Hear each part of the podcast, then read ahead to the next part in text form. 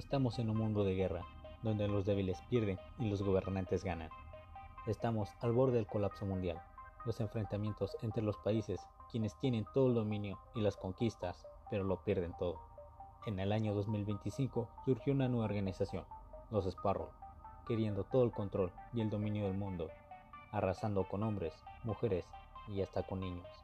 No fue así que hasta en el año 2028 surgió una nueva esperanza, el Escuadrón, un pequeño grupo de hombres dignos arriesgando sus vidas para salvar otras.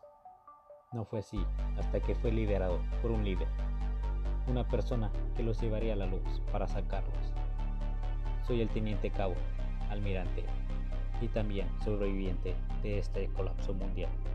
Soy Esteban, y esta es mi historia.